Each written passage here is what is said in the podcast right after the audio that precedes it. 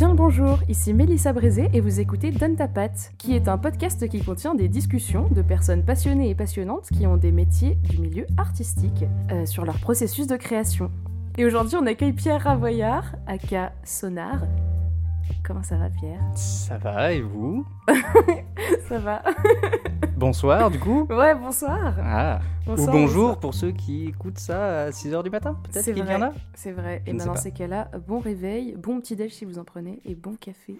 Et bonne chance, parce que euh, un petit déj avec euh, Pierre Awaillard et Mélissa Brézé, ça peut piquer peut-être. Oui, euh, bon courage pour ce réveil. Oh, remarque, au moins ça réveille, ça réveille quoi. Ah là, ça réveille, oui. Je suis d'accord. Alors, dis-moi si je n'oublie pas euh, de, de casquette euh, à ta tête, Euh, mais à ma connaissance, tu es compositeur, vidéaste, mixeur, tu fais du sound effect et t'es parfois réalisateur. Alors, sound designer, peut-être plus. Sound, sound effect, euh, c'est plus le, le- le fichier euh, audio. Mais après, on, on dit qu'on Ah ouais est plus sound designer. Ok, très bien. Après, euh, en vrai, aux, enfin, aux États-Unis, sound designer, c'est ceux qui vont vraiment euh, créer des, des sons un peu particuliers. Oui. En France, ça n'existe pas vraiment. Donc voilà. On parle d'un bruiteur en général, ou d'un monteur son du coup qui va utiliser les sons du bruiteur, ou qui va enregistrer euh, peut-être euh, des sons d'ambiance un peu partout, et qui va les compiler pour le mettre dans le film ou autre production audiovisuelle. très bien. Merci. Je vous en prie. De ta formation de base, t'étais déjà là-dedans ou t'as appris en autodidacte et maintenant c'est ton métier? J'ai fait les deux. Alors, j'ai euh, au collège, j'ai appris le clavier et le, la guitare en, en autodidacte. Mhm. J'avais un background de musique parce que je faisais de la trompette Ouais, putain, en sixième. Et en fait, euh, j'ai eu un coup de cœur, un coup d'amour pour les Beatles en sixième. Parce Oui. que on... la chorale du collège euh, faisait euh, un spectacle en fin d'année euh, sur les Beatles. Et euh, du coup, j'ai trouvé ça trop incroyable comme musique.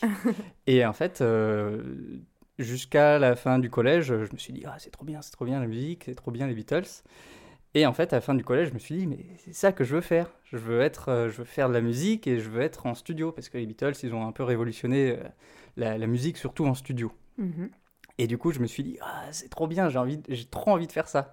Et du coup, j'ai, dès le lycée, en fait, j'ai suivi un cursus pour aller vers euh, des études de, de mixeur, enfin des études d'ingé son. Ok, Donc euh, voilà, d'accord. c'est mon cursus scolaire, c'est vraiment euh, du coup d'une- une première et une terminale STI, électrotechnique, Ouais. donc tout ce qui a trait à l'électricité, Ouais. qui me permet après d'avoir un bagage euh, du coup euh, électronique pour après être euh, faire des études de technicien du son. D'accord. Et donc j'ai fait deux ans d'une école qui s'appelle qui s'appelait AMTV et, et cette école n'existe plus. C'est en gros un cursus scolaire qui partait de la base des- de l'ingé son, c'est-à-dire Ouais. euh, enregistrement de musique, euh, mixage, que ça soit en concert ou en studio. Et euh, quelquefois on avait des cours euh, un peu plus, euh, un peu plus exotiques sur, euh, par exemple, le montage son d'un film ou le mixage Mhm. d'un film. D'accord. Mais c'était surtout axé musique. Et c'est après que je me suis orienté vers le cinéma. D'accord. Du coup, donc toi, tu viens de dire que tu avais commencé par le, enfin par la trompette, mais ensuite par le clavier et la guitare. Oui. Tu composes pas mal de musique aussi. Oui. Enfin, notamment d'ailleurs. Quand tu composes, j'ai envie de dire par quel instrument tu commences? Alors, ça dépend. Dis-moi tout, je sais tout, oui. si euh, j'ai mon, si j'ai Pro Tools, pour expliquer aux auditeurs, Oui. Pro Tools c'est un logiciel de prise de son et de mixage son, et qui permet aussi de faire de la musique. Euh, si j'ai Pro Tools d'ouvert, je vais euh, avoir un clavier qui est relié à mon, à mon Pro Tools et Mhm. je vais avoir une palette euh, d'instruments divers et variés, mais ça sera surtout du coup, clavier. composer du clavier. Donc à partir de là, je commence à composer du clavier et ça peut partir sur des musiques euh, pop ou euh, complètement électro, complètement hip-hop. Mhm. C'est là où la palette est assez large. Si je me mets à la guitare Et des fois, je, je prends juste une guitare acoustique, je suis dans mon salon et puis je gratte comme ça. Ouais. Ça va tout de suite être euh, une balade ou un morceau Mhm. rock ou folk. Donc euh, ça dépend, euh, ça dépend Mhm. où je suis Ou quand la- fonction quand l'inspiration vient. Et oui, D'accord. voilà. Parce que du coup, quand tu fais des sons pour des, enfin des sons, des musiques, j'entends plus pas des sons, pour des, des films, des courts métrages Mhm. ou des vidéos, il y a forcément une couleur qui doit ressortir, un style musical ou quoi que ce soit euh, qui t'est demandé à ce Mhm. moment-là ou que toi tu choisis. Ça t'oblige un peu à connaître les fondamentaux de chaque style musical pour pouvoir faire ressortir ça ou c'est un truc qui devient euh, naturellement euh, en fait euh, en fait tu sais que si tu veux faire je sais pas trop comment poser cette question Je vois un peu la question que tu me poses. très bien Donc en gros, je n'ai pas la prétention de connaître tous les styles musicaux et de savoir les composer ou au moins les jouer. Donc en gros, je vais prendre l'inspiration du, du réalisateur Mhm. ou de celui qui fait euh, n'importe quel euh, film. Je vais prendre ses inspirations, je vais prendre peut-être aussi, il a, il a des choses à me faire écouter ou voilà, des ambiances. Et je vais euh, partir de ça et euh, le faire à ma manière. d'accord Du coup, euh, si on me demande de faire un- une valse, par exemple, Mhm. bah, je vais prendre un peu les codes de la valse, mais comme je sais pas composer de valse, bah, je vais faire euh, à ma manière. Et du coup, ça va sonner euh, euh, pas forcément comme une valse, mais un petit peu quand même. d'accord Mais oui, en gros, je m'inspire de ce que veut le réalisateur. Et d'ailleurs, c'est très bien qu'il y ait un réalisateur, que le réalisateur ou la réalisatrice ait des inspirations, ou en tout cas des envies, parce que ça me permet beaucoup après de... Enfin, ça, me- ça me permet plus facilement d'aller vers ce qu'il veut, ou au Oui, moins d'aller vers quelque chose de, qui correspond euh, à, à l'image. Oui. Parce que si le réalisateur me dit, bah, fais un rock, bah, c'est large quand même. Donc euh, je, vais, je vais beaucoup m'inspirer de, de, des inspirations et, euh, et je vais le faire à ma manière, tout Mm. simplement. Oui Voilà. encore une fois donc comme euh, on en a déjà parlé dans l'épisode 4 et dans beaucoup d'épisodes mais encore une fois ça t'ajoute une contrainte et du coup ça t'aide aussi à créer euh, Mais c'est ça. C'est d'avoir ça si tu as les inspirations euh, du ou de la réal, du coup, c'est simple pour toi de t'en inspirer. Enfin, simple, tout est relatif. Mais, Non, non, mais oui, mais voilà, à Euh, t'as, du coup la possibilité de t'inspirer de ça pour créer quelque chose. Et par contre, si t'as pas ça, tu sais pas trop où partir. C'est ça. Ouais. Ça t'est déjà arrivé quand même de devoir créer sans aucune indication? Oui. Alors si j'ai pas d'indication, bah, je, je regarde les images et puis je me dis, ok, bah, je pense que il faut que ce soit ça. Hmm. Et je vais m'inspirer sur d'autres d'autres styles. euh. En gros, je- Mm. il me faut toujours une base d'inspiration. Et à partir de ces inspirations, le processus créatif peut m'amener ailleurs. Oui. Donc si euh, je m'inspire sur euh, un type de musique, je vais essayer de l'assimiler. Et puis je vais commencer un truc. Et puis peut-être que ça va m'amener un peu ailleurs. Hmm. Même si le réal a- avait une idée précise en tête, je vais quand même lui présenter ce que j'ai fait. Et il me dit euh, Ah bah c'est trop bien, ou euh, c'est pas du tout ça que je voulais. C'est de la merde, en fait. Euh, voilà. Le plaisir avant tout. c'est voilà. c'est- euh, c'est un peu ça qu'on demande aussi au compositeur, c'est qu'il apporte sa patte, Hmm. qu'il apporte sa, sa vision du truc. Bah ouais. Après, il y a aussi des compositeurs qui, euh, on leur demande de faire, euh, je veux que tu fasses exactement comme ça, et puis ils vont faire exactement comme un, un truc qui a déjà été fait, et puis ça. Oui, mais du coup, ils sont plus musiciens que compositeurs. Enfin, Bah après, euh, ils, ont la- ils ont le titre de compositeur, Oui. mais oui, c'est plus arrangeur. Mais par exemple, si je prends un cas concret de Hans- Hans Zimmer, Oui. qui est une société de création musicale en fait, lui, il va apporter la plupart peut-être des idées, mais après, il a des, il a des, il a des compositeurs qui travaillent pour lui et en fait euh, qui euh, Mm. reproduisent le style Hans Zimmer, quoi. Ah ouais? Ouais. Ah, c'est ouf. Ah ouais. Ah, je savais pas. Quand, euh, quand c'est son nom sur l'affiche, Ouais. bah, c'est peut-être pas lui qui a fait toutes les musiques euh, qu'on entend. Ah ouais? Putain. Et oui. Et du coup, j'imagine que c'est pareil pour tous, genre Danny Elfman, euh, tous. Enfin, euh, genre Bah, les plus gros, oui. Oui, oui, euh, alors oui. peut-être euh, John Williams, on peut se dire que c'est lui qui écrit tout. euh. Ouais. En gros, pour le coup, c'est lui qui s'inspire beaucoup de ce qui a déjà été fait avant et qui Mm. va un peu compiler. Mais, oui, ah voilà, Ouais. Ah, c'est ouf. je digère l'information, pardon. D'un coup, euh, les, les, les grands compositeurs euh, redescendent un peu dans ma. Après, ça veut pas dire qu'ils ont pas. Parce que Hans Zimmer, il, il a commencé quand même. euh, il a commencé tout seul. Bah, C'est juste qu'il a un tel travail à fournir qu'il peut Mhm. pas tout faire tout seul. Donc forcément, il, faut, il lui faut une équipe pour, bah, pour, pour pouvoir fournir tout, ce- tout ce qu'il a besoin de fournir. Ouais, ouais, je comprends. C'est hein. euh, pas. euh, je, euh, je vois pas ça de manière négative, tu Ouais, vois, ouais. mais du coup, c'est ultra. C'est vrai que quand tu t'es pas plus posé la question que ça et que tu sais pas, tu te dis Ah merde En fait, euh, c'est pas lui. euh, Tu sais, genre, moi, je les imagine avec leur partition en train de dessiner des petites, euh, des petites croches et tout, là. en fait, pas du tout. Ah non, non. Parce qu'en plus, faut se dire qu'il y a le compositeur qui est là pour créer en fait la, la musique, que ce soit d'un film ou de n'importe quoi. Et après, il y a l'orchestrateur qui, lui, va, c'est lui qui va noter Mm. toutes les petites croches. les orchestrateurs, du coup, parce qu'il n'est pas tout seul. Il y a euh, énormément de, de fonctions entre le compositeur, le mec ou la nana qui crée, Ouais. et après la, la mise en place de la musique, enfin, le- quand les musiciens jouent. Il y a, oui, il y a énormément de tous les monde. instruments en plus. euh, Donc euh, ouais. voilà, c'est quand le compositeur, par exemple, il va, il va mettre un- une note super aiguë euh, sur un instrument, par exemple le tuba, Mhm. Euh, parce qu'il sait pas forcément que le tuba peut pas faire cette note-là physiquement. Oui. L'orchestrateur, lui, va, bah, il va faire en sorte que bah, le tuba puisse jouer une note Mhm. équivalente entre guillemets, mais euh, euh, que, que ça puisse être cohérent dans toute la dans, dans toute la partition, quoi. D'accord, ok. Donc là, on est vachement parti sur les musiques de cinéma, mais toi, tu composes aussi de la musique. euh, Je peux te dire la même chose du coup pour la musique populaire si tu veux. hein. Par exemple, euh, on va aller dans l'extrême inverse. David Guetta, sur ses euh, albums et ses singles, c'est Oui. son nom qui est écrit en gros en général. Sauf que lui n'est- ne fait que le travail un peu final entre guillemets. Ou alors il va, il va peut-être avoir une idée et euh, il va avoir quelqu'un qui va travailler avec lui. hmm. J'ai notamment lu un livre euh, d'un de ses collaborateurs qui s'appelle Fred Riester. Non. Sais plus son nom. Mince.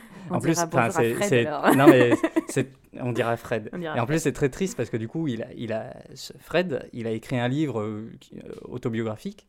Il était malade d'un cancer et du coup, il est décédé il y a pas longtemps. Mhm. Et en fait, il, lui, étant un passionné de musique, et euh, il a commencé sa carrière en tant que DJ euh, un peu simple au, dé- au départ, et euh, il, a, il a rencontré David Guetta, et en fait, il y a une amitié qui s'est faite. Du coup, ils ont, ils ont commencé à travailler ensemble, quoi, sur beaucoup, de, beaucoup de chansons très très connues. I've Got a Feeling de hum, Black Eyed Peas, c'est lui. Enfin, c'est eux, et, euh, et en fait, il y a beaucoup, beaucoup de musiques comme ça qui sont créées à plusieurs. Même s'il va avoir qu'un nom, celui de- du chanteur ou euh, peut-être Oui, celui oui. du DJ, euh, il, il peut avoir euh, trois ou quatre noms en plus. Par exemple, on peut voir sur, on voit sur Spotify, on peut afficher les crédits des chansons et on peut voir justement les interprètes, les compositeurs et les producteurs. Et on voit que des fois en compositeur, il y a vraiment 5-6 noms. Quoi. On le voit aussi euh, dans les. Alors, c'est un peu une ref euh, 90, enfin Ouais. 90-2000, mais dans les, les, les CD, dans les Oui, albums, dans ouais, les ouais. pochettes, quand tu lis tout, il y a les noms de tout le Mais monde et on voit qu'ils sont mille. oui. Mais ça me paraissait euh, bien plus naturel euh, sur de la musique euh, type musicale que sur de la musique de film. En fait, enfin, non, je sais pas pourquoi. Je me doutais bien qu'en effet, dans le cinéma, le compositeur qui composait ne composait pas pour tous les instruments et qu'ensuite Mhm. il y avait une adaptation parce qu'il connaît sûrement pas tous les instruments. Bien sûr. Euh, mais je savais pas que c'était au point que des fois il y avait des morceaux, c'était même pas lui qui les composait en fait, mais des gens les composaient dans son style. C'est ça. Je trouve ça assez ouf. Donc du coup, donc je rebondis sur ce que tu disais tout à l'heure par rapport à ce que toi tu fais. Euh, là, on a du coup beaucoup parlé de musique de cinéma Ouais. parce que t'en composes, mais tu composes aussi de la musique type musicale. Je sais pas comment terminer autre, parce que c'est juste de la musique en fait. Musique, euh, Musique, d'écoute. la musique audio.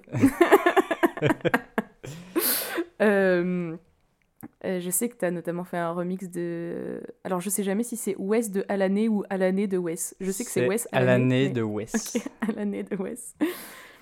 Euh, donc là, pour le coup, l'inspiration est très grande vu qu'en fait, c'est même du sample, etc. Complètement. Pour ce qui est du reste, est-ce que tu, tu pars aussi d'une inspiration ou tu pars juste euh, bah, de toi devant ta guitare ou devant ton clavier qui, qui fait plusieurs euh, accords ou plusieurs mélodies et ça vient et tu peux développer autour de ça? C'est complètement ça. Ok. En gros, tu, tu, te laisses, tu te laisses emporter par la musique. Alors, moi, je suis un très mauvais exemple parce que j'ai, euh, on va dire, euh, peut-être 200 projets Pro Tools ouverts avec trois pistes dessus et qui ont une boucle de 5 secondes. Quoi. Ouais. Et en fait, le morceau n'avance pas parce que parce que c'est très difficile de se dire ok, j'ai une mélodie qui est cool, Mhm. j'ai un truc qui est sympa, où est-ce que je vais avec ça? Ça, c'est ultra, c'est ultra compliqué parce qu'il y, a- y a vraiment une réflexion où tu te dis. Parce que à force de l'entendre, en plus, cette boucle, tu te dis Ah putain, c'est pas si bien que ça. Mhm. Et, et tu laisses tomber complètement le projet alors que la boucle est super. Mais il faut ajouter plein de trucs. Enfin, plein de trucs. Il faut, euh, il faut arranger le morceau. Mm. C'est, c'est le- la phase d'arrangement est, est très difficile à entamer parce que parce qu'on ne sait pas si euh, bah, la boucle qu'on a, c'est un refrain, c'est un couplet, c'est une intro. Enfin, et puis euh, on a euh, peut-être cinq instruments, mais est-ce qu'il faut en rajouter un? Est-ce qu'il faut peut-être en enlever deux? Mm. Est-ce qu'il faut rajouter une transition à cet endroit-là? C'est Et le oui, processus créatif est tellement euh, compliqué.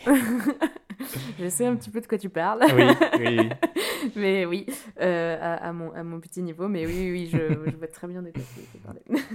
tu cherches euh, à... Alors là, je rentre dans la technicité euh, Rentre dans le musicale. vif du sujet.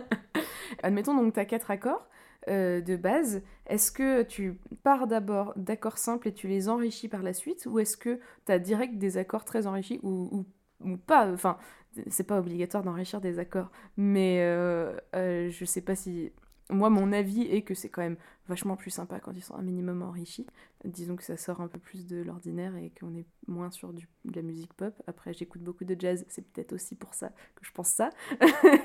mais. euh, Donc, est-ce qu'il euh, faut, ouais. Donc, qu'il faut enrichir les accords dès le début? Alors, est-ce qu'il faut? La réponse est non. Est-ce que toi, Est-ce que toi, tu, tu, tu pars d'une d'accords déjà un peu complexes Je, je, vois micro-technique accord à musicale. euh, 4 notes ou accord à 5 ou accord Oui. à 6 Voilà. ou alors un accord basique avec une basse différente. fait. Ok. Voilà, c'est exactement ça. Et donc les non-musiciens ne savent pas de quoi on parle. Voilà, donc je vais essayer d'expliquer de manière concise et simple. En fait, un accord est constitué, est constitué de plusieurs notes. Il y a plusieurs notes d'une même gamme. Euh, Alors, on n'est pas obligé de rentrer, gamme, on sinon pas obligé de rentrer dans le vif du sujet, dans le, dans, le gras. On peut juste dire qu'un accord est un assemblage de plusieurs notes. Eh bien, euh, voilà, en toute simplicité. Parce que si on va trop loin, oui, ça, oui, ça- sinon c'est le bazar. Tu as raison, tu as raison. Et donc en fait, en général, les accords basiques sont basés sur trois notes. Exactement. Un accord enrichi a un peu plus de notes. Tout à fait. Donc, euh, ta question de départ, Et donc, ma question de départ, c'est est-ce que. euh, est-ce Quand que je toi, quand compose- tu composes, tu pars d'accords simples pour les enrichir par la suite Ou est-ce que tu as déjà ton idée, en fait, quand, quand ton, ta suite d'accords te vient, ils sont enrichis dès le début? Ça dépend du style de musique. Oui. Quand je sais que je vais faire une musique un peu, un peu jazz, bah, je peux commencer à mettre un peu plus de notes, à, à faire un peu plus d'accords aussi, à aller sur des, des- des sonorités peut-être un peu plus, euh, un peu plus abstraites Ouais. aussi. Euh, si je sais que je fais une balade euh, à la guitare, bah, je vais utiliser mes accords, euh, enfin des accords basiques à trois sons, à trois notes. Oui. Mais des fois, je les enrichis en fonction de comment je positionne mes doigts sur, le, sur la guitare. Euh, tu peux rajouter un son, une note, Oui. euh, une note qui ne fait pas partie de l'accord et qui, euh, et même des fois, en fonction de ton positionnement sur le manche, de, ou même sur le clavier d'ailleurs, tu peux garder toujours une note, la même note qui va sonner sur tous les accords, mais qui ne fait pas forcément partie des autres accords qui, Hmm. vont, qui vont suivre. Oui, oui, bien sûr. Là, on va commencer à perdre les gens qui ne font pas de musique. C'est Mais en dommage parce gros, que c'est passionnant.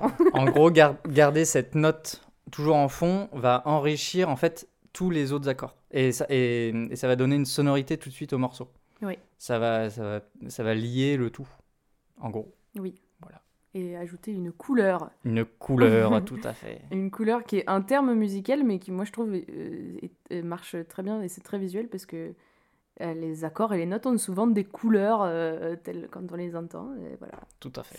Mais c'est très drôle parce qu'hier, euh, je regardais euh, euh, de la théorie sur euh, les accords.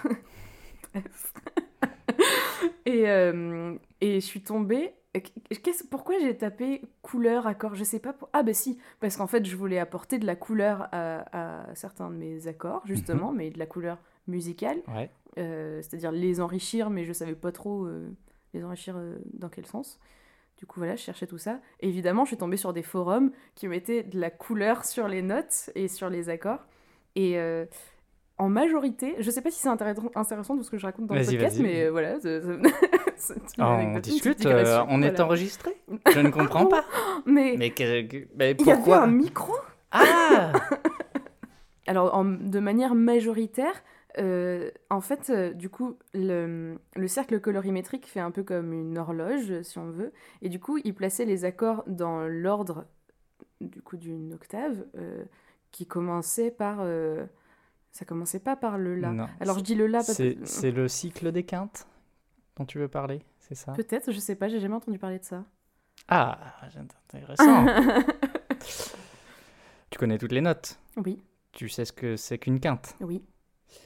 Si, alors, Alors, là du coup, euh, là du coup, euh, Attends, on n'est plus du tout sur les. Je- J'essaye d'expliquer de manière simple. Euh, moi, j'explique en fonction d'un clavier parce que j'ai commencé la musique par le piano et que du coup, je trouve ça plus simple euh, visuellement. Euh, donc, sur un clavier de piano, vous avez plusieurs octaves. Une octave, c'est 8 notes. On oublie les touches noires pour l'instant. Même si c'est utile pour le cycle des quintes, du coup. Oui Ok. Euh, Merde, ok. Alors, donc, il y a ces 8 notes blanches et c'est 5 notes... Non. Si, il y a 5 si, notes si, noires oui, oui. Ok. Il y a, donc c'est 8 notes blanches et c'est 5 notes noires. Donc a priori, je pense qu'il y a une majorité de personnes qui savent qu'il y a des, les notes noires sont les dièses et les bémols des notes qui sont sur les notes blanches. Euh, et donc on a ce qu'on appelle une fondamentale qui est la note de base qu'on veut faire. Donc admettons que ce soit un do qui est a priori visuellement la première note de l'octave sur le piano. Et ben la quinte. Ah putain, mais là, il va falloir expliquer les mineurs et les majeurs. bah, Bah, c'est surtout les, les, tons, les tons et demi-tons. Oui. C'est surtout ça. Euh, entre, entre deux notes, il y a toujours un demi-ton. Mais quand je parle de deux notes, ah, c'est tellement compliqué à expliquer à En l'oral. fait, en fait, on parle, on parle d'intervalle entre Ouais. deux notes. c'est ultra compliqué sans montrer. en Après, fait. après, on n'est pas obligé, on n'est pas obligé d'expliquer. en vrai, En vrai, regardez sur En Google. vrai. chercher euh, les notes de- d'un clavier, qu'est-ce que c'est Euh, Ok, le do il est là, le ré il est là. Euh, en gros, la quinte, c'est 5 demi-tons. C'est c'est Ouais. cinq, c'est cinq demi-tons. C'est Ouais. une quinte juste. Exactement. Et vous vous référez à l'épisode de Camelot. Mais en gros, pour t'expliquer ce que c'est le cycle des quintes, c'est un cercle avec Oui. toutes tes notes de ton clavier. Ouais. Et en gros, euh, euh, le haut de ton cercle, euh, qui est ta première note, c'est le Do, Ouais. on va dire. Et en fait, on va passer tout de suite à la quinte suivante. Mhm. Après ton Do, c'est le Sol. Et après la quinte, c'est le Ré. Et ainsi de suite. Et en fait, tu fais tout ton cercle comme ça. Et à la fin, tu reviens sur ton Do. C'est pour ça que ça s'appelle un cycle, c'est parce que ça revient, ça revient au, au même endroit. Et en fait, avec ce cycle-là, tu auras passé toutes les notes de ton, de ton clavier. Hmm. Même les dièses et les bémols, du coup. Oui. Voilà. Oui, oui, oui, d'accord. Et en fait, ce cycle de quinte va te permettre euh, bah, de faire des suites d'accords euh, cohérentes. D'accord, ok. Voilà. C'est un peu technique, ça. Oui, oui, oui, mais ça reste très intéressant. mais non, du coup, c'était pas ça avec les couleurs, mais d'accord, ok. Je connaissais pas ça du tout. Et je vais revenir sur l'enrichi- l'enrichissement Oui, des accords. Tu peux enrichir aussi en enlevant des notes. Oui. Tu peux vrai. aussi avoir des accords euh, qu'à deux notes. Et là encore, si tu gardes par exemple toujours euh, une note principale qui va être ton Do par exemple, et que tu, tu au changement de chaque accord, tu vas changer bah, ta deuxième note, Mm. que tu vas faire un Sol, et puis après tu vas faire un La, après tu vas faire un Si bémol, tout de suite ça va donner une, une couleur tu enrichis parce qu'en fait, t'es plus simple, t'es es sur un- une sonorité plus pure. Avant cette parenthèse très technique euh, musicale, sur laquelle on va peut-être revenir plus tard, hein, je ne sais pas, je ne Oui. prédis pas d'avenir. Parlons euh, de Pete et Ike, donc, qui est une chaîne euh, sur YouTube que tu euh, possèdes avec Cédric Scalabrini. Oui. Posséder, Ah, je sais je- pas le bon terme. Créer. On a créé une Oui, chaîne. Oui, On a ouvert une chaîne même. Ouais. Peut-être plus ça. J'aime bien les mots pas très adéquats. Qui est une chaîne qui d'ailleurs en ce moment il n'y a plus de vidéos, dis donc. Euh, oui, mais en fait, euh, il faut bien se dire qu'on a ouvert la chaîne parce que, surtout avec Cédric, on voulait faire de la musique. D'accord. Et en fait, euh, on s'est dit, ah bah, ouvrons une chaîne YouTube, on mettra ces musiques-là dessus, et puis ça sera rigolo, on pourra filmer des conneries. mais il n'y avait pas de, y avait pas de but de sortir une vidéo Oui. régulièrement où on sortait un truc dès que c'était prêt, quoi. D'accord. Et pour l'instant, a, pour l'instant, euh, c'est un peu en stand-by. D'accord. Il faut se bien. dire que Cédric a repris sa chaîne Zedon Mhm. et que du coup, il sort une vidéo par jour Ah ouais. pendant un an. Ah ouais? Et ouais. euh, ok, ça explique tout. du coup. Et en fait, il fait une explication euh, d'un terme ou euh, d'une expression ou de plusieurs expressions anglaises une fois, enfin, une fois par jour. D'accord, ok. Donc, ce qui est énorme, en fait. Bah oui, mais oui. le- Donc, euh, donc voilà. Forcément, euh, ça prend beaucoup de temps. Exactement. Forcément. Donc, du coup, donc, tu as un peu expliqué, euh, mais en gros, sur cette chaîne, vous faites des vidéos où tout est en musique. Comme d'habitude, il y aura les liens dans la description. Ah, Euh, après tout, ouvrez la description, enfin. Voilà, tout simplement. Tout simplement. donc là, vous écrivez à deux, pour le coup. Oui. Vous écrivez complètement à deux, ou il y en a plus un qui compose, un qui écrit, ou un qui a l'idée et qui fait, et après vous faites à deux ou... Alors, en général, je compose et Cédric écrit. Oui, Parce que de toute façon, Cédric est plus à l'aise avec l'écriture. Moi, je ne sais pas écrire du tout. d'accord. Euh, J'essaye, mais c'est pas. Bref. Et, euh, ou alors, en tout cas, je trouve que ce que j'écris n'est pas terrible. Oui. Ça, après, c'est une autre.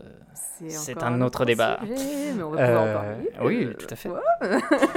Mais en tout cas, du coup, je... Cédric euh, compose aussi. Après, moi, je vais euh, apporter la partie arrangement. Oui. C'est-à-dire que lui, il va venir avec un- une mélodie au chant et des accords à la guitare, ou peut-être même une mélodie à la guitare en plus. Et euh, moi, je vais ajouter tout ce qu'il y a derrière, du coup, pour que ça fasse un, morceau un peu plus Oui. fourni. Quoi. Des fois, on part sur une idée. Par exemple, euh, là, le dernier truc qui n'est pas encore sorti. Euh, j'avais, j'avais, euh, bah, pour le coup, j'avais pris ma guitare chez moi un soir et puis j'avais, j'avais gratté quelques accords et puis j'avais fait un- une mélodie à la voix, mais juste la la la quoi. Hmm. Et euh, j'avais enregistré ça vite fait et je l'ai mis sur, euh, sur notre drive qu'on a avec Cédric. Et en fait, lui, euh, la, la fo- fois suivante où il est venu, il m'a dit Ah, ben ça m'a vachement inspiré, j'ai trouvé ça comme idée. Et puis il avait une base d'écriture, il n'avait pas encore tout le texte. Mais à partir de ça, on a pu travailler un peu en même temps.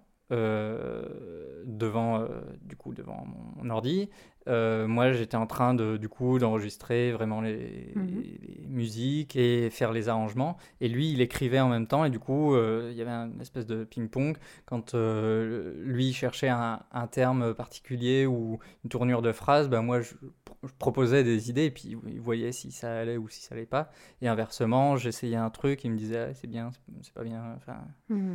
Et, euh, et après, on crée, en fait, on crée comme ça le morceau, on crée la vidéo aussi comme ça, on crée le, le principe de la vidéo hein, comme ça, quoi. D'accord. Donc voilà. Ok, oui, du coup, euh, votre euh, fonctionnement d'écriture à deux euh, se complète vachement et ça vous pousse encore plus loin à chaque fois. Bah, c'est ça. C'est cool. C'est c'est très cool. Ah oui.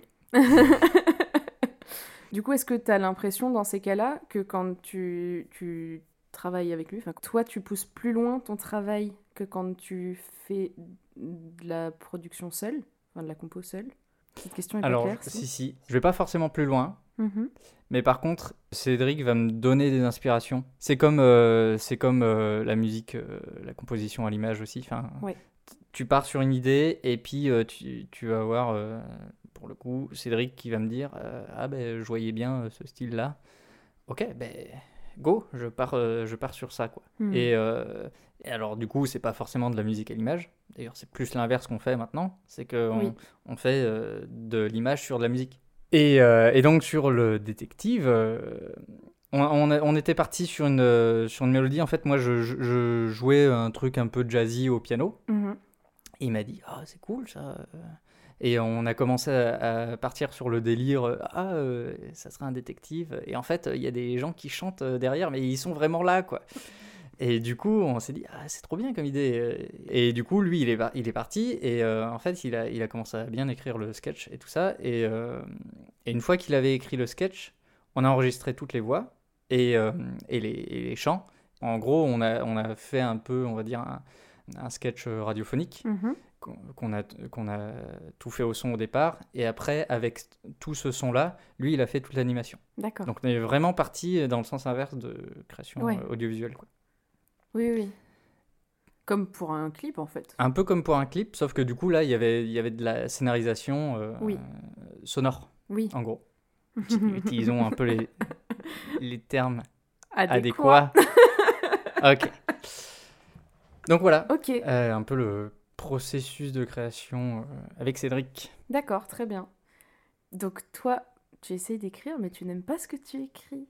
Euh, Euh, ouais, scénaristiquement ou musicalement? Pardon. Au je- plus, ouais, plus des chansons. En fait, je hum, j'arrive pas à me poser pour écrire. En gros, euh, quand j'ai euh, mon énième chanson euh, qui a l'air sympa au début, qui est une Oui. boucle et tout, pour une fois j'ai un couplet et un refrain, je vais écrire le refrain qui peut passer et je vais écrire le premier couplet. Mhm. Et en fait, avec ça, je pars tout de suite après sur la composition, composition, l'arrangement. Et je, je laisse tomber complètement la- les paroles. Hmm. Et du coup, j'ai qu'un couplet et un refrain. Et euh, je, je me dis, ouais, c'est bien, et puis c'est pas bien, et puis je passe à autre chose, du coup. D'accord. Donc, euh, c'est là où c'est difficile de se dire, ok, il faudrait que j'écrive complètement du texte. Et qu'avec ce texte, euh, je, je- enfin, que je fasse le processus inverse, en gros Oui. que je parte du texte pour aller vers la musique, plutôt que de partir de la musique vers le texte. Mais ça, je pense que c'est deux écoles. Ouais, en effet, il y a des gens qui commencent par composer un morceau et qui après écrivent sur ce morceau. Et des gens qui commencent par écrire et qui après euh, adaptent le morceau. Je pense que dans tous les cas, si tu composes avant d'écrire, il faut réarranger ton arrangement de base en fonction de ce que tu as écrit parce que c'est ultra compliqué. Ou alors il faut, Ah, il bien faut, sûr. il faut, faut s'appeler euh, Verlaine et, et faire. euh, alors je sais pas, c'est peut-être une très mauvaise rêve parce que peut-être qu'il n'a pas écrit de vers ou d'alexandrin ou de quoi que ce soit. Mais du coup, il faut avoir un nombre de syllabes ultra calculé quand Ouais. t'écris et c'est méga compliqué euh, d'écrire comme ça. Ou en tout cas, euh, il faudrait, mais avec des, il faudrait, Oui. faire euh, plein de choses. En ce qui me concerne, il faudrait que je, quand j'ai une musique qui pourrait être une chanson, Mm. euh, je la laisse de côté. J'ai un peu la mélodie en tête et que je, je n'écrive pas du tout là où je compose, ou en tout cas pas avec le projet ouvert, parce que c'est là où ça, ça peut bloquer. Hmm, Il, il faudrait que je sois sur un bureau, sur une table, et que j'écrive euh, D'accord, oui. de manière séparée. Hmm, Comme ça, je sais que j'ai euh, un couplet, un refrain, euh, enfin j'ai trois couplets et deux refrains à écrire quoi. ouais. Et après, il y a des morceaux aussi où il n'y a pas de chant. La, la plupart de- des Oui. musiques, c'est pour, pour ça d'ailleurs que je sors que des musiques instrumentales, c'est parce que j'ai beaucoup de mal à écrire euh, des textes. Hmm. Et par ailleurs, je n'aime pas ma voix quand je chante. C'est un autre souci C'est encore, autre chose, ouais. Voilà. Est-ce que tu, tu écoutes le style de musique que tu joues? Oui, Ou, ou c'est complètement euh, Si. rien à voir mais pas beaucoup. D'accord. Parce que c'est pas forcément ce que je. Il y a des trucs qui sont bien. Le souci, c'est que je vais peut-être tendance à, à vouloir faire. En fait, ce que je- j'arrive à faire, pour moi, c'est un peu plus facile. Et du coup, euh, les, les musiques que j'adore, comme les Beatles par exemple, euh, on trouve pas du tout de musique qui ressemble aux Beatles euh, dans ce que j'ai fait. Parce qu'en fait, euh, je, pour moi, c'est peut-être un niveau au-dessus. Et du coup, c'est bon, même s'il faut pas mettre de niveau, parce que après, la, la musique, c'est subjectif, hein, Oui. de toute façon. Mais euh, pour moi, c'est quelque chose de difficile à atteindre. Donc, euh, même si des fois j'essaye, mais c'est pas, c'est pas, c'est pas évident pour moi. Hmm. Donc, je fais ce, ce qu'il est possible pour moi de faire en gros. Donc une musique peut-être plus euh, instrumentale, électro, euh, hip-hop. Et c'est là où c'est intéressant du coup de travailler avec d'autres personnes parce que du coup on peut s'élever un peu euh, Mhm. quand euh, on fait des chansons avec Cédric. On élève notre niveau à nous quoi, en Mhm. gros. Et on essaye d'atteindre des, des trucs qu'on pourrait peut-être pas faire euh, tout seul. D'accord. Si tu devais mettre majoritaire un, un- un style, un type de musique, même si je suis pas fan des étiquettes dans la musique, mais soit, euh, que tu écoutes plus, est-ce que tu saurais en donner un ou pas? Alors pour moi les Beatles c'est un style de musique. Ouais, Je reviens dessus euh, régulièrement. d'accord. sur les Beatles. Alors, je vais avoir une période peut-être plus les premières années des Beatles, plus tel type d'album. Mais je reviens toujours euh, aux Beatles. Des fois, en fait, je vais, je, vais, je vais avoir des périodes où je vais écouter que du funk, où je vais écouter euh, que de la house, Mhm. où je vais écouter euh, des trucs qui passent aujourd'hui. ou, Oui, euh, tu écoutes quand même. euh, J'écoute de tout. Tu es éclectique. Je, suis éclectique, tout à fait. C'est vrai qu'il y a des styles que j'écoute beaucoup moins. D'accord. J'écoute un peu de jazz, mais pas régulièrement. Il faudrait que j'écoute plus régulièrement certains styles, mais bon, c'est pour enrichir la palette Ouais. musicale. C'est vrai Ouais, que le hip-hop, j'écoute pas euh, le rap, Ouais, dire plus, le rap. Euh, j'écoute pas forcément euh, tout le temps non plus. d'accord. Du coup, tu dis que tu écoutes moins de jazz et de rap. Ouais. Et alors, je suis d'accord, rap et hip-hop, c'est pas pareil euh, instrumentalement parlant. Cependant, Alors juste, du coup, le hip-hop étant très très large, en fait. oui, Parce qu'on peut avoir du rap à l'ancienne, du rap d'aujourd'hui, du hip-hop Oui. instrumental, de la trap. C'est- le hip-hop est un a- mélange de plein d'autres styles, enfin un Voilà, regroupement. c'est une grande famille de plein de. Parce que tu peux avoir du hip-hop fait entièrement avec des samples de l'époque, Oui. des, des- des sonorités hip-hop complètement actuelles avec que des sons électroniques. Oui, C'est euh, comme, comme, on, comme on dirait euh, l'électro aujourd'hui. Électro, ça veut un peu plus rien dire puisque euh, la house, Oui. la techno, la trance, le- la dance, le DM, enfin la pop et Ouais. le rock même euh, utilisent beaucoup de sons euh, électroniques. bah Donc, parce euh, que, et pour moi, c'est la meilleure chose qui soit arrivée dans la musique, euh, c'est le fait que tous les styles se fusionnent. En fait, on n'a plus rien à faire de faire partie d'un style ou d'un autre. Le Mhm. but, c'est de fusionner plein de trucs. Enfin, c'est pas forcément un but en soi, mais il y a, il y a cette possibilité de, de fusionner et de pas être enfermé dans un style. Et du coup, voilà. C'est pour ça que je disais que je suis pas fan des étiquettes euh, en Mhm. musique, mais, mais le fait est qu'elles existent. Et du coup, je te posais cette question parce que euh, c'est drôle, parce que dans certains de tes sons, Ouais. il y a vachement de sonorités ultra jazzy ouais. et des trucs, euh, des, des beats euh, qui sont assez proches du rap pour le coup. Ouais. Et du coup, c'est drôle que ce soit des styles que tu écoutes moins. Ben ouais. Ces sonorités-là, quand tu les composes, elles te viennent naturellement ou est-ce que tu cherches à les faire? Ou c'est en fait ce qui te vient. euh, Alors c'est ce qui vient naturellement. Et des fois j'aimerais euh, sortir un peu de ça. hum, Comme euh, beaucoup de compositeurs, j'ai un truc dans la tête Oui. qui sonne super bien dans la tête. Et après le retranscrire, c'est vachement compliqué. J'ai- un peu toujours les mêmes euh, mécanismes qui reviennent. Et c'est pour ça que j'ai ce mécanisme peut-être de- des sonorités hip-hop ou électro qui reviennent euh, régulièrement. D'accord, Voilà. très bien. Je ne sais pas si j'ai répondu à Si, si, tout à fait, tout à fait. Donc majoritairement, quand tu composes, toi, euh, c'est pour de l'instrumental. Il y a peu de voix, que ce soit du coup dans ta composition musicale, parce que à part si on est dans une comédie musicale ou si on fait un générique, a priori, il n'y a pas souvent des voix dans les musiques de films.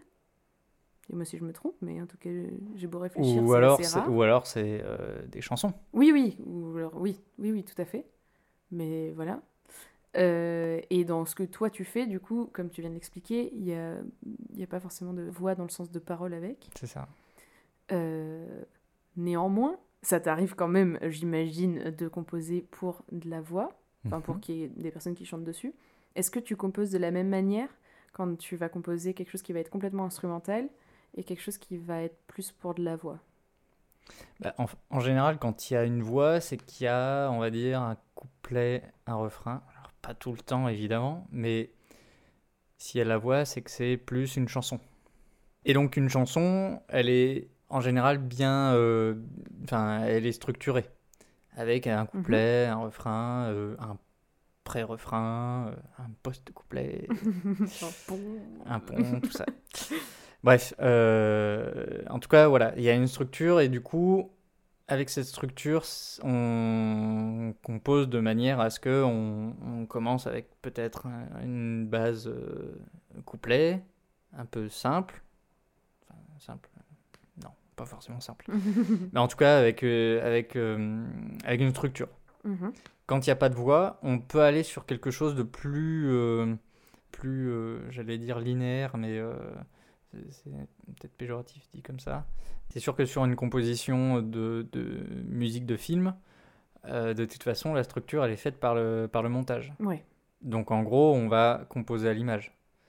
Euh, si euh, s'il y a un plan fixe de d'une minute sur un, un truc, n'importe quoi, on peut faire une musique très très lente, avec peu de changements de notes, euh, ou, ou même juste un, un son d'ambiance. Mhm. Euh, si c'est une scène d'action avec euh, des coups, tout ça, on va, on va essayer de, de- d'appuyer sur cette action-là. Donc la, la- la structure et du coup le rythme de la musique euh, suit ça. Alors que pour une chanson, la structure va se faire en fonction du style de la chanson. Mhm. Si on est sur, euh, sur un- une chanson rock euh, basique, eh euh, tu vas commencer par un couplet, et puis euh, peut-être un pré-refrain, un refrain, tu vas revenir sur un couplet, peut-être même deux couplets, pré-refrain, euh, refrain, pont, et euh, finir sur, un, sur des refrains. Quoi. Et sur une musique électro, bah, tu vas avoir une structure différente qui est propre à la musique électro, par exemple techno. Tu vas commencer avec un, un rythme de base assez soutenu, Mhm. tu vas avoir une montée sonore, et puis là, tu vas avoir un- le hook, qu'on appelle ça, D'accord. la, la- la- la partie la plus accrocheuse, le, le Ouais. plus, euh, là où il y a tous les instruments, climax, quoi. voilà, le climax de la musique pendant euh, tant de temps, et puis euh, ça, va, ça va redescendre, ça va descendre doucement, et puis le, le, le rythme va revenir doucement, et puis on va revenir sur une deuxième partie plus Mhm. euh, encore péchue. C'est, en fait, chaque style a un peu ses, ses structures Oui. pré, préétablies. C'est comme ça d'ailleurs qu'on peut s'aider à, à faire les arrangements. C'est avec ces structures euh, un Mhm. peu, un peu, euh, un peu prédéfinies qui permettent après d'avancer sur la, la composition. L'importance du mixage? Effectivement, En l'importance du mixage. Tout à fait. Sous forme de question. Donc, euh, le mixage, Oui, pour ceux qui ne Oui, connaissent peut-être pas le mot, tout à fait. Ou peut-être qu'ils pensent que ouais, le mix, c'est DJ euh, Jean-Michel euh, qui fait. Ou qui pensent que c'est quand on fait de la soupe et que on mixe. C'est vrai, tout à fait. J'adore l'humour, mais l'humour ne m'aime pas. Donc le mix, euh, le mixage. Euh, en gros, le mixage, c'est prendre sa composition avec ce qui inclut de toutes les pistes sonores. C'est-à-dire que si euh, on a fait une balade chant-guitare, eh bien on a deux pistes. C'est-à-dire qu'on a la piste de chant et on a la piste de guitare. Tout à fait. En gros, le mixage, c'est harmoniser ces deux pistes sonores-là pour qu'à la fin, on ait un, un sentiment d'homogénéité entre, euh, entre ces, ces pistes-là et euh, qu'à la fin, on n'ait pas euh, un chant et une guitare, mais qu'on ait une musique Mhm. globale. Et on va user de plein d'outils euh, pour transformer ces, transformer ces sons-là. Si par exemple dans la voix on a énormément de graves que je n'ai pas, et que du coup euh, on, perd des, on perd des sons dans la guitare, Mhm. on perd ces graves-là dans la guitare parce qu'ils sont noyés, parce que ça fait brouillon, eh bien on va enlever ces graves-là dans la, dans la voix. Et on va peut-être les amplifier un peu plus dans la guitare. C'est un jeu voilà, d'harmonisation, que ça soit euh, sur le moment ou que ça soit dans le temps. Parce que si à un moment on, on a le chanteur qui fait une impro euh, vocale, mais qu'en même temps il a, il a un solo à la guitare, on voit si on veut euh, mettre en avant soit la voix, soit la guitare à ce moment-là. Hmm. Et on peut baisser la voix, faire qu'elle soit un peu plus loin dans le plan euh, spatial sonore, Oui. et, et augmenter, augmenter la guitare. Ou à l'inverse, enfin faire l'inverse. En gros, le mixage, il n'y a pas de règle. On fait un peu ce qui sonne le mieux. Mhm. On fait, euh, si euh, quelqu'un euh, adore les aigus, bah, il va mettre des aigus à mort partout. Quoi. Si quelqu'un adore la reverb, bah, il va mettre la reverb Mhm. partout. Et encore une fois, c'est très c'est subjectif, parce que voilà. ça reste de l'art. C'est ça. C'est forcément subjectif. Après, du coup, il y a la phase de mastering Oui. qui est différente, qui, elle, est plus technique. C'est un peu comme le mixage. On va dire que c'est euh, c'est régler le son qu'on a pour le- le- l'adapter à toutes les sources sonores euh, d'écoute. En gros, si on écoute une chanson sur une, euh, une vieille radio, si on écoute une chanson sur la télé, sur des enceintes d'ordi, euh, dans sa voiture, Mhm. euh, avec une enceinte euh, connectée, tout ça, c'est des, des sources sonores qui seront complètement différentes. Le mastering est là pour euh, faire en sorte que ça sonne sur toutes ces sources-là. Parce qu'on sait, on sait pas comment l'auditeur écoute sa musique. Donc, Oui. euh, il faut que ça soit propre partout, en gros. Et à quel point ça a son. Alors, du coup, pas la partie mastering, parce qu'on Mhm. comprend bien que l'importance, c'est juste bah, que ce soit quel- au maximum de la qualité du son pour la personne qui écoute. Mais au niveau du mixage, à quel point ça a son importance quand tu as composé ton morceau? Très intéressant. Déjà, est-ce que tu inclus dans le mixage tout ce qui est au-delà du réglage des, des aigus, des graves, euh, tout ça, tout ce qui est les effets que tu peux ajouter à tes instruments ou à tes pistes euh, quelconques? Le... En règle générale, normalement, le processus du mixage, c'est quand la composition est terminée. Mhm. On pourrait dire que le mixage, c'est un peu une redéfinition de la musique qui a été enregistrée, de la musique qui a été composée. En général, quand on a fini sa musique, euh, elle est un peu brute. Mhm. Mais on peut aussi euh, rajouter des effets d'écho, de reverb, Ouais. de, de, de chorus, enfin de, de dédoublement, de voix, de, de- d'effets de radio. Enfin, il y a plein, il y a plein d'effets comme ça qui sont des effets euh, esthétiques euh, qu'on peut déjà mettre dans le processus de composition. D'accord. Mais on peut aussi les utiliser dans le processus de mixage. Mhm. Si par exemple on a une chanson qui est prête, qui est, enfin, qui est complètement composée, et complètement enregistrée, quand on va au mixage, en général le mixeur il va, donc là je vais, je viens sur quelque chose de technique, le mixeur va prendre toutes ces pistes, il va tout nettoyer et il va euh, faire une, une balance. Oui. En gros, il va dire, ok, je veux que ça, enfin, il va mettre un peu les, les niveaux sur chaque, euh, su- sur chaque piste. Euh, bah, la basse, il faut qu'elle soit un peu plus faible, que la batterie soit un peu plus forte. Ça sur toutes les pistes. Et il voit comment ça sonne et il dit, ok, c'est cool. Et c'est là qu'il commence à bidouiller peut-être les aigus, les graves s'il y a besoin, parce que des fois il n'y a pas besoin. Peut-être mettre un peu de compression s'il y a des, des instruments un peu trop dynamiques, ou en tout cas pour euh, peut-être euh, garder un peu de volume, mais enlever peut-être des sons qui sont un peu plus forts à certains endroits du morceau. Compression, et après on peut aller sur des trucs un peu plus euh, exotiques, comme justement euh, tout ce qui va être réverbération et tout ça Mhm. qui vont lier un peu le, le tout. Mais ces effets de réverbération et, et d'écho, tout ça, on peut les mettre aussi sur le processus de composition parce que, euh, d'ailleurs c'est pour ça qu'il y a ces effets-là, par exemple sur un ampli de guitare, on, a, on peut avoir des, des sons d'écho, de, delay, on appelle ça, en son. Et en fait, ça va rajouter une sonorité à la base dans, dans son, son jeu de guitare Mhm. tu vas pas jouer d'une même manière si tu es un son euh, complètement euh, sec et un son avec euh, une réverb dessus. Ouais, bien sûr. Tu vas laisser traîner le son et tout ça. C'est et du coup c'est un peu comme on veut en fait. Comme toujours. C'est l'inspiration du moment. Mais voilà, il y a, on, on peut régler euh, ces deux choses séparément entre le, la partie complètement euh, artistique qui est la composition et la partie euh, complètement technique Mm. du mixage. euh. Merci. De rien. Est-ce qu'on passe à l'histoire que tout le monde va continuer? Mon Dieu Pourquoi tant de haine?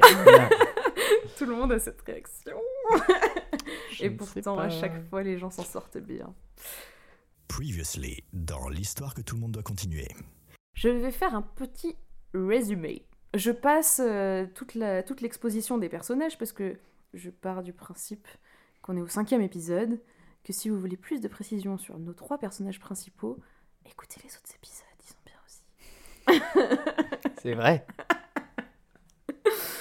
Donc nous avons nos trois personnages, Émilie, Rosette et Damien de la quai de jeu. Que s'est-il passé dans le dernier épisode? Dans le dernier épisode, on a appris... Quoi? Quoi? Mais qu'a-t-on Ça appris? Mais enfin Mais je n'avais pas idée. T'as rien dit? Ah, pardon. Euh, vas-y, vas-y. Tu peux y aller. On a appris que déjà Émilie et Rosette étaient en coloc dans l'ancienne maison de la mère de Rosette qui est décédée. On a également appris que Rosette et Émilie ont toutes les deux suivi une formation en mécanique quantique. Mais mécanique, euh, pas dans le sens euh, euh, physique-chimie, dans le sens vraiment mécanique comme un garagiste. Mais quantique. Le cerveau de Sophie Saccaro. voilà. Et donc elles sont capables de former avec leurs mains des objets qui ont des propriétés vraiment exceptionnelles. Ah oui, d'où le principe quantique. Ouais, c'est ça. Sauf que il y a que Émilie qui a eu ce diplôme et Rosette ne l'a jamais eu parce que quand sa mère est décédée, elle est tombée dans une dépression qui a fait qu'elle n'a pas pu terminer sa formation. Donc Damien, qui est chez, chez Émilie et Rosette, prend conscience qu'en fait, si, euh, si les objets parlent pour Rosette, en fait, certains objets parlent vraiment pour tout le monde parce que c'est Émilie qui a fabriqué un mécanisme qu'elle a mis dans les objets pour que les objets parlent. Parce qu'ils parlent, mais on les entend. Alors voilà, en fait c'est ça le truc. C'est que tout le monde prend Rosette pour une folle parce qu'elle parle aux objets et que personne n'entend les objets, Mhm. alors qu'en fait chez elle il y a des objets que tout le monde peut entendre parler. Parce qu'Émilie les a fabriqués. Et qu'elle fait croire à Rosette qu'elle, elle n'entend pas leur voix. Mais en fait elle la mène un peu en bateau. Est-ce qu'on peut modifier un peu ça? Oui, tu pourras modifier un peu. En fait, euh, Émilie a commencé à faire ça quand Rosette n'allait pas bien et qu'elle était dans sa dépression pour l'aider à aller mieux. Euh, donc Rosette en a fait, euh, en a fait sa, sa normalité et du coup elle s'imagine parfois que vraiment des objets parlent. C'est pour ça que personne ne les entend parce qu'en fait ces objets-là ne font pas spécialement de bruit, mais c'est devenu sa normalité à elle pour aller mieux, sa thérapie quoi. Euh, voilà et on s'est arrêté au moment où en fait Damien découvre par une trappe dans la chambre d'Émilie qu'il y a une sorte d'atelier où du coup Émilie fabrique tous ces objets pour parler et donc il découvre que c'est Émilie qui fait croire à Rosette que les objets parlent alors que c'est elle qui les fait parler euh, mécaniquement. Voilà où nous en sommes. Donc Damien est dans l'atelier.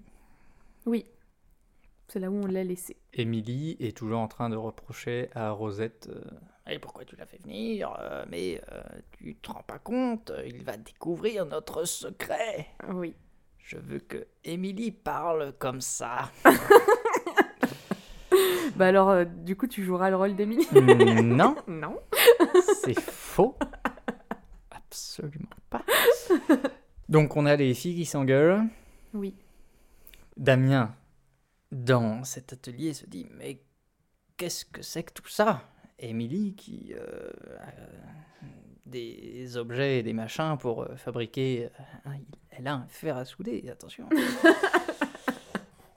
est-ce que je raconte une histoire ou est-ce que je peux dire ce que j'avais en tête?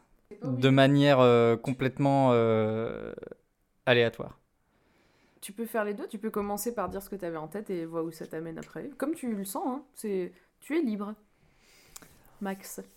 En gros, Pardon. mais je m'appelle Pierre. Ça, hein. Mais T'avais la ref ou pas? Il est libre, Max. J'adore cette chanson.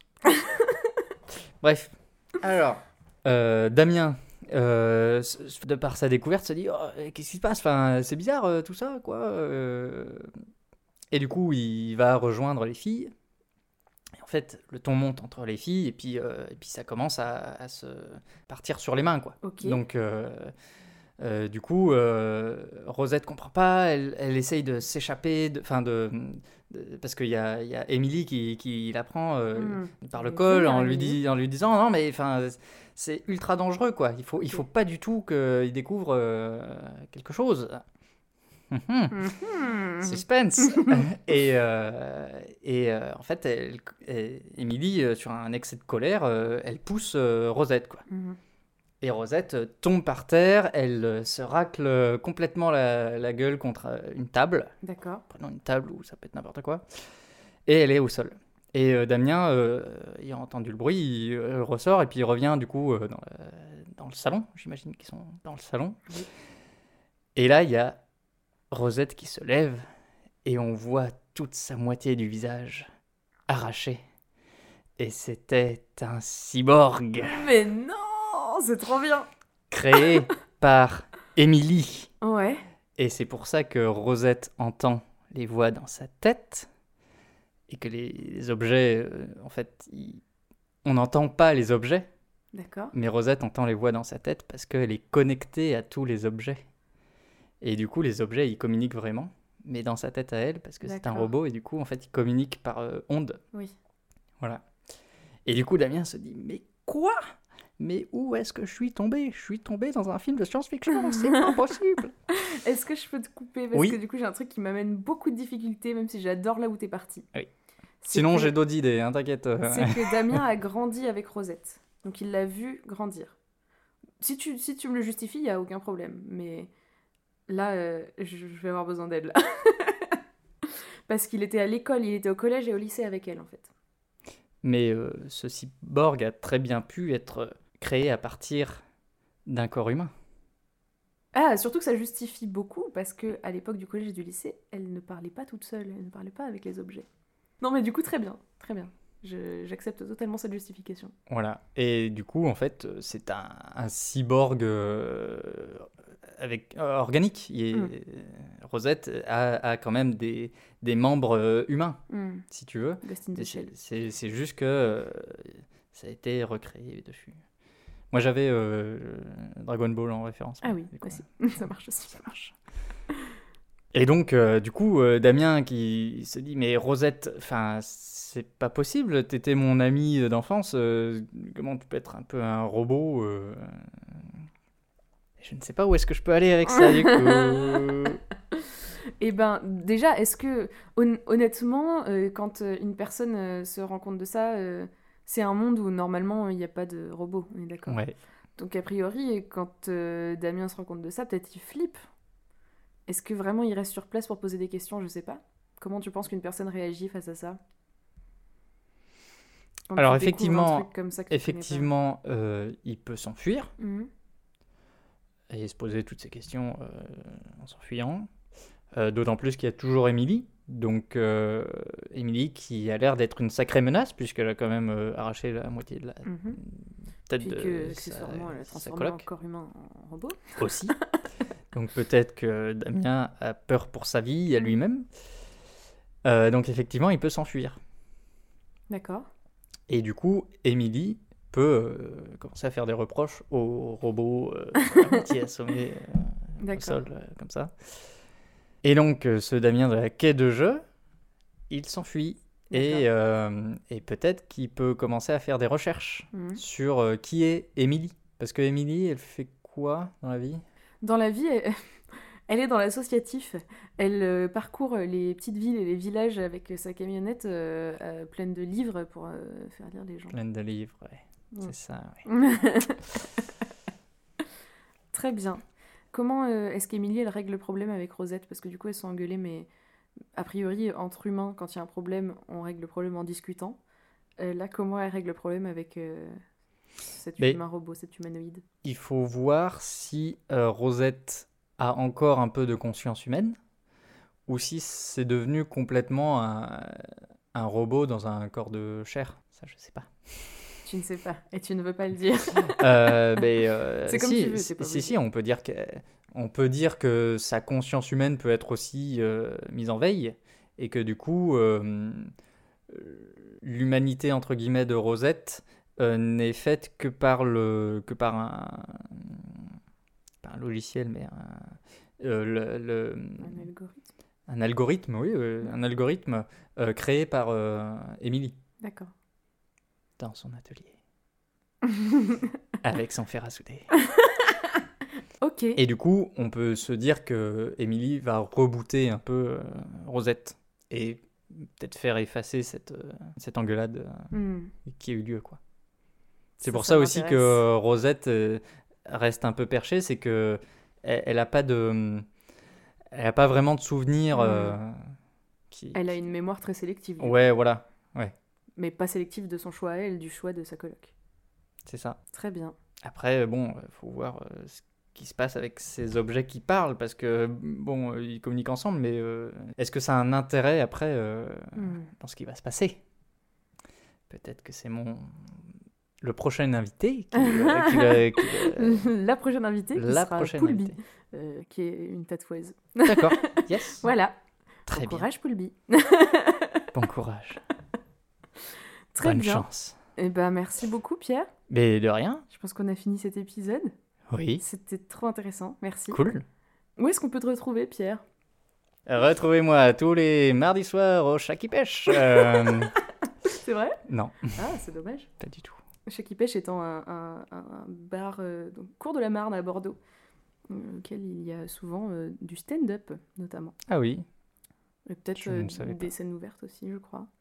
moi j'ai déjà vu des gens qui chantaient, c'est tout. Ouais. Ouais. Bon, voilà. Beaucoup trop de publicité euh, Pour le ce- pêche. pour le pêche, sponsorisez-nous. voilà. Euh, donc oui, euh, eh bien, on en a parlé tout à l'heure. On peut me retrouver sur Pete et Ike. Oui. Euh, du coup, j'ai un SoundCloud Oui. qui s'appelle le Sonar Tape, T-A-P. Et Sonar, ça s'écrit S-O-N-R. D'accord. Voilà. Et euh, D'ailleurs, du coup, je le répète, mais sur la chaîne YouTube, c'est P-E-T-E, Esperluette, I-K-E. oui, Voilà. tout à fait. Mais de toute façon, le lien est dans, la, description. Et euh, ici, bah, on peut retrouver des, de mes compositions aussi euh, sur Arakiwi. Oui, tout à Voilà. fait. Arakiwi, dont on avait déjà parlé avec Boris, parce que euh, tu faisais également partie de ce collectif. Exactement. Et vous pouvez aussi d'ailleurs retrouver les compositions de Pierre sur la chaîne de Boris et Gabi, parce qu'ils s'occupent aussi beaucoup de leurs compositions. Pas tout. Pas tout. Mm, Mais c'est écrit à la fin quand c'est. Oui. Voilà, dans le doute, regardez tout comme ça. Vous, vous pouvez retrouver Donne ta sur Insta, c'est at donne ta patte-du-bas podcast. Sur YouTube, sur ma chaîne personnelle qui est Mélissa Brézé, B-R-A-I-Z-E-T. Et voilà, et vous pouvez écouter ce podcast euh, du coup sur YouTube et sur toutes les applis de podcast. Si euh, vous en parlez à des gens qui ont une appli de podcast sur lequel ils ne trouvent pas ce podcast, eh bien, dites-le moi, comme ça je l'ajouterai à cette appli que je ne connais pas encore. Parlez autour de vous du podcast si vous avez bien aimé et euh, mettez 5 étoiles sur Apple Podcast si vous le pouvez, s'il vous plaît. Euh, voilà, une fois de plus, merci beaucoup Pierre. Je vous en prie. À plus et on se retrouve dans deux semaines. Et bonne fin de matinée. Parce que là, vous avez commencé le petit déjeuner. Là, vous allez vous attaquer à dîner. Parce que C'est beaucoup trop a long. Toute la journée. à bientôt. À bientôt. Merci beaucoup.